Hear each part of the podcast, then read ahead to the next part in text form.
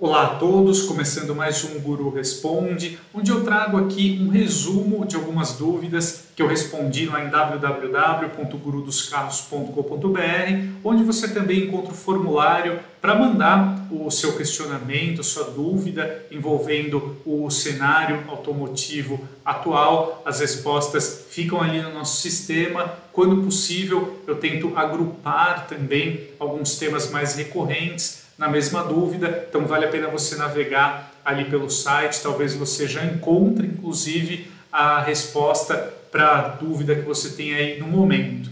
Bom, eu gostaria de começar aqui o vídeo trazendo uma dúvida interessante envolvendo o Fiat Pulse, né, a grande novidade da Fiat, os lançamentos mais aguardados de 2021. No caso, foi aqui uh, do nosso leitor João, que ele me perguntou aí nessa faixa de 110 mil, se ele deveria optar pela novidade da Fiat ou migrar aí para um Volkswagen Nivus, modelo aí derivado do Polo, já mais conhecido aí no mercado, uh, e um concorrente direto, talvez o concorrente mais direto hoje em dia do Fiat Pulse. Bom, uh, como o João estabeleceu essa faixa aqui de 110 mil reais, uh, então a gente tem o seguinte cenário, né?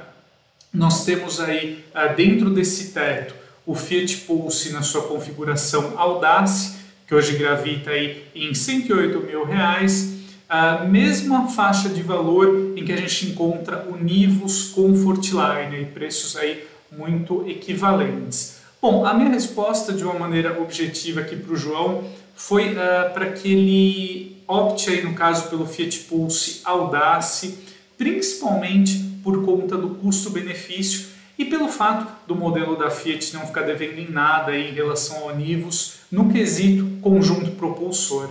Nos dois modelos nós encontramos aí uh, motores 1.0 turbo com injeção direta, conjuntos bem avançados, eficientes. No caso do Pulse, a gente tem aí uma transmissão automática CVT, eu já tive a oportunidade de avaliar o Pulse Turbo e gostei bastante do modelo. A transmissão CVT casou muito bem aí com o propulsor 1.0 GSE. Já o Nivus ele conta com uma transmissão automática convencional, atuando em conjunto com o motor 1.0 TSI, e é uma vantagem aí também do Pulse, que hoje ele tem o motor 1.0 mais potente do país, aí com 130 cavalos, então nós temos um nível de desempenho bem equivalente entre os dois modelos e também com um consumo muito competitivo frente ao que esses dois crossovers entregam em termos de desempenho. Mas o Pulse Audace ele tem aí um pacote de itens de série muito mais favorável, né? A grande vantagem que eu vejo aqui no caso do Pulse Audace fica por conta do pacote ADAS aqui de assistentes de condução, então, ele traz aí o alerta de colisão com frenagem autônoma, o assistente de permanência em faixa, o farol alto com comutação automática. Isso já dissere na versão Audace. Vale a pena a gente relembrar aí que na linha 2022 a Volkswagen retirou até a central multimídia como um item de série do Nivus, então eu acho assim foi um grande retrocesso, né, a gente pode dizer assim, uh, no catálogo aí com Fortline, porque não dá para a gente aceitar né, nessa faixa aí uh, de quase 108 mil reais um modelo sequer oferecer aí uh, o, sistema, o sistema uma central multimídia, né? Só recapitulando aqui alguns números, né, que eu citei aqui na matéria também, a gente tem aí um 0 a 100 de 9,4 segundos no Pulse Audace, já uh, o Nivus Comfortline, o 0 a 100 sobe um pouquinho aí para 10 segundos, mas a gente tem no caso do Fiat aí parciais que chegam até 12 km por litro na cidade e 14,6 km por litro na estrada com gasolina, números aí bem melhores que o Nivus Comfortline, então mostra uh, toda a modernidade, a alta eficiência do motor 1.0 GSE. É claro que a gente tem uma vantagem no Nivus, que é o porta-malas aí um pouco maior em relação ao Pulse, né? a gente tem 415 litros no Volkswagen por conta até mesmo do seu perfil ali, daquela silhueta mais coupé uh, contra 370 litros na medição líquida, né? Bom a gente fazer esse destaque aqui no caso do uh, Pulse Audace. A Fiat está migrando, ela não está mais informando a capacidade volumétrica do porta-malas na medição VDA, que é o padrão até então utilizado, ela já partiu aí para medição líquida, então com isso a gente tem um volume um pouco maior, mas mesmo assim o Fiat ainda não supera o Nivus no quesito porta-malas, né? Mas é um detalhe, creio eu, que pontual, mesmo assim a capacidade uh, do porta-malas do Pulse atende bem aí um casal, uma família pequena, assim como o Nivus, né? Então, por conta em especial do custo-benefício, eu recomendei aqui para o João o Pulse Audace. Eu acho que para quem tem dúvida aí entre um crossover dentro desse teto de 110 mil reais, o Pulse aí no seu catálogo intermediário e quase mais completo com a motorização 1.0 turbo é uma excelente pedida hoje em dia. Já a segunda pergunta que eu gostaria de trazer aqui para vocês, ela foi enviada pelo Caires, é, que me perguntou o seguinte: na verdade, a pergunta veio até citando um SUV usado a diesel entre 250 e 300 mil reais, né? Bom, a minha resposta aqui para o Caires, de uma forma também objetiva, eu acho que ele nem precisa considerar um SUV usado nessa faixa de preço, sobretudo com a estreia do Jeep Commander. É o modelo aí, um irmão de plataforma do Compass, do Renegade, da Fiat Toro, também produzido lá em Goiânia, Pernambuco.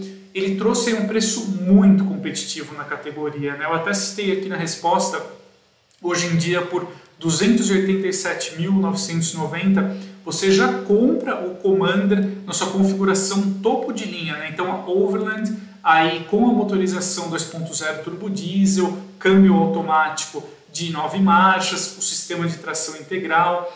E a gente tem aí uma combinação muito interessante no Commander. Né? A gente tem um projeto desenvolvido aqui no Brasil. O Commander, é, se a gente comparar com modelos mais tradicionais nessa faixa de 300 mil reais ou até acima disso, como é o caso do Chevrolet Trailblazer, do Toyota SW4, esses modelos aí eles contam com uma construção de carroceria sobre chassi semelhante aí a das picapes médias, no caso a Chevrolet S10, a Toyota Hilux, do qual eles derivam. Só que a vantagem do Commander, como ele tem uma estrutura monobloco, a gente tem um modelo aí muito mais confortável ao rodar, com uma dirigibilidade, um comportamento dinâmico muito mais equilibrado, mais confortável. Então a gente tem uma lista de vantagens muito boa no Commander, ah, tudo isso aliado ao custo-benefício muito competitivo do modelo. A gente tem aí também os sete lugares, né? É, caso não sei se essa aí é uma necessidade do nosso leitor, nosso participante aqui do Guru dos Carros, mas o Commander também oferece as três fileiras de assentos, como o SW4 e o Trailblazer. Então a gente tem aí também no Commander Overland 7 airbags, teto solar panorâmico, rodas liga leve aro 19, revestimento interno de couro e até mesmo sistema de som premium aí com 9 alto-falantes e 450 watts de potência. E a gente tem também aí um pacote de condução, de assistentes de condução dos mais modernos, ah, tanto da categoria quanto do mercado, contemplando aí piloto automático adaptativo, farol alto adaptativo, monitoramento de pontos cegos, o alerta de colisão com frenagem autônoma. Então a gente tem um carro muito completo, com nível de acabamento muito sofisticado. Eu acho que a Jeep acertou muito bem nessa proposta do Commander, na execução do projeto. Eu acho que hoje, para quem deseja um SUV de maior porte, com um espaço interno muito amplo, um bom porta-malas ou três fileiras de assentos, tem no modelo da Jeep, aqui agora produzido no Brasil, uma excelente opção. Acho que quem antes só considerava um Toyota SW4, um Chevrolet Trailblazer, deve sim conhecer uh, em detalhes o modelo da Jeep, que chegou de uma forma muito competitiva ao mercado.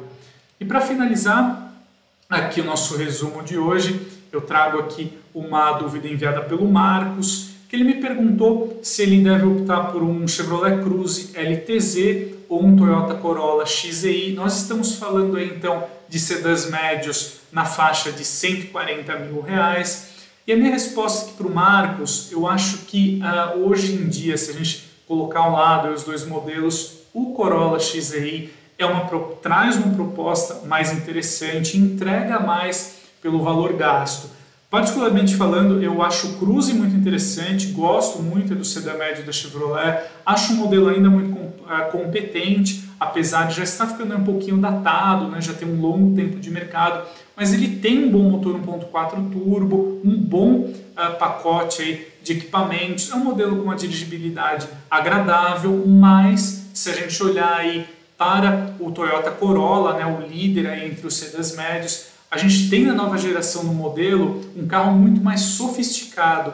No Corolla, por exemplo, a gente tem a suspensão traseira independente do tipo multibraço, enquanto o Cruze ainda tem aí o eixo de torção, né, um layout mais simples. Aí a gente tem, apesar do nível de equipamentos ali, é bem equivalente, então você não abre mão de nenhum recurso de conforto ou de segurança para estacionar aí na garagem de casa o Toyota, com essa vantagem da superioridade hoje em dia técnica do Corolla, né? Além dessa questão da suspensão, por exemplo, a gente tem um conjunto propulsor mais avançado no Corolla. Na geração mais recente, o sedã médio da Toyota ele não conta com turbo, mas traz um motor 2.0 é muito avançado que mescla os sistemas de injeção direta e indireta em busca de uma alta eficiência. Nós temos uma transmissão automática CVT também muito arrojada, que conta com um sistema de engrenagem de partida para oferecer aí respostas mais rápidas. Então, por um preço equivalente, a gente nota aí que o Corolla entrega um conjunto mais sofisticado, mais completo em termos aí técnicos. Então, por isso acho que hoje em dia, por aí um valor equivalente, o modelo da Toyota é uma opção mais interessante. Bom, então é isso aí, amigos. Esse foi o resumo aqui que eu queria compartilhar com vocês aqui no Guru Responde de hoje. Novamente, basta você acessar o www.gurudoscarros.com.br para encontrar mais análises, enviar também a sua pergunta e a gente se vê no próximo. Muito obrigado, um grande abraço e até a próxima.